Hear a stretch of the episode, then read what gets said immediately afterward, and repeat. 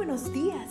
Gracias por estar con nosotros en este bendecido día. Ven y juntos aprendamos y realicemos el estudio de nuestro matinal titulado Nuestro maravilloso Dios. Te invitamos a recorrer con nosotros las promesas que el Señor tiene para ti el día de hoy. 9 de junio. La felicidad. ¿Una obligación moral? No permitan que se hable mal del bien que ustedes hacen, porque el reino de Dios no es cuestión de comida ni de bebida, sino de justicia, paz y gozo en el Espíritu Santo. Romanos 14, 16 al 17. Dennis Prager, autor y animador de radio, cuenta que después de dar una charla sobre la felicidad, una dama se puso de pie para decir lo mucho que ella lamentaba que su esposo no hubiera estado presente. Él había preferido ir a una charla sobre negocios. Según ella, de los dos, él era quien más necesitaba oír los consejos del conferencista. Luego, añadió que, aunque ella amaba a su esposo, no le resultaba fácil estar casada con un hombre infeliz. ¿Qué le hubieras dicho tú a esa señora?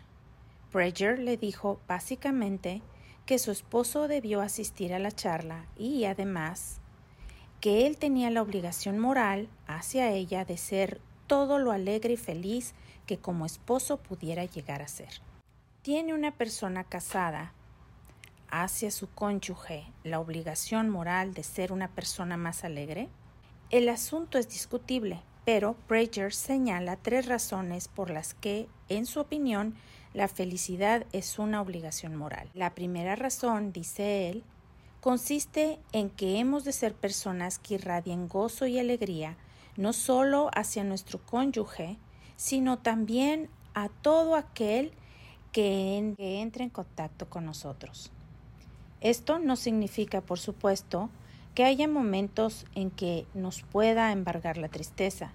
El punto es ¿Quién quiere estar al lado de una persona que todo lo ve sombrío? Segunda razón, porque hay una relación directa entre la felicidad y la bondad. Es decir, en general, es más probable que una persona sea más amable, servicial y altruista cuando experimenta sentimientos de gozo que cuando está triste. En tercer lugar, dice Prager, las personas religiosas infelices no representan bien su fe. Si su fe es verdadera, pregunta él, ¿por qué no irradian felicidad?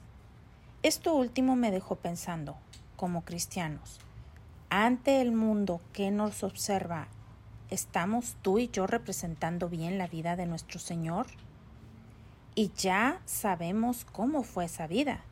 Aunque Jesús continuamente tuvo que enfrentar duras pruebas, en su rostro no se veía una expresión de amargura queja todo lo contrario, su corazón era un manantial de vida, y por donde iba aportaba paz y sosiego, gozo y alegría. Vaya desafío. Llámese obligación moral o lo que sea, recordemos que somos representantes de Cristo, por donde quiera que vamos. Por lo tanto, irradiemos paz, sosiego, gozo y alegría, comenzando hoy porque el reino de Dios no es cuestión de comida ni de bebida, sino de justicia y gozo en el Espíritu Santo. Capacítame, Padre Celestial, para representar bien a mi Salvador, que la justicia, la paz y el gozo del Espíritu Santo inunden hoy mi corazón. Cada día gracias. Gracias Dios por darnos la tranquilidad necesaria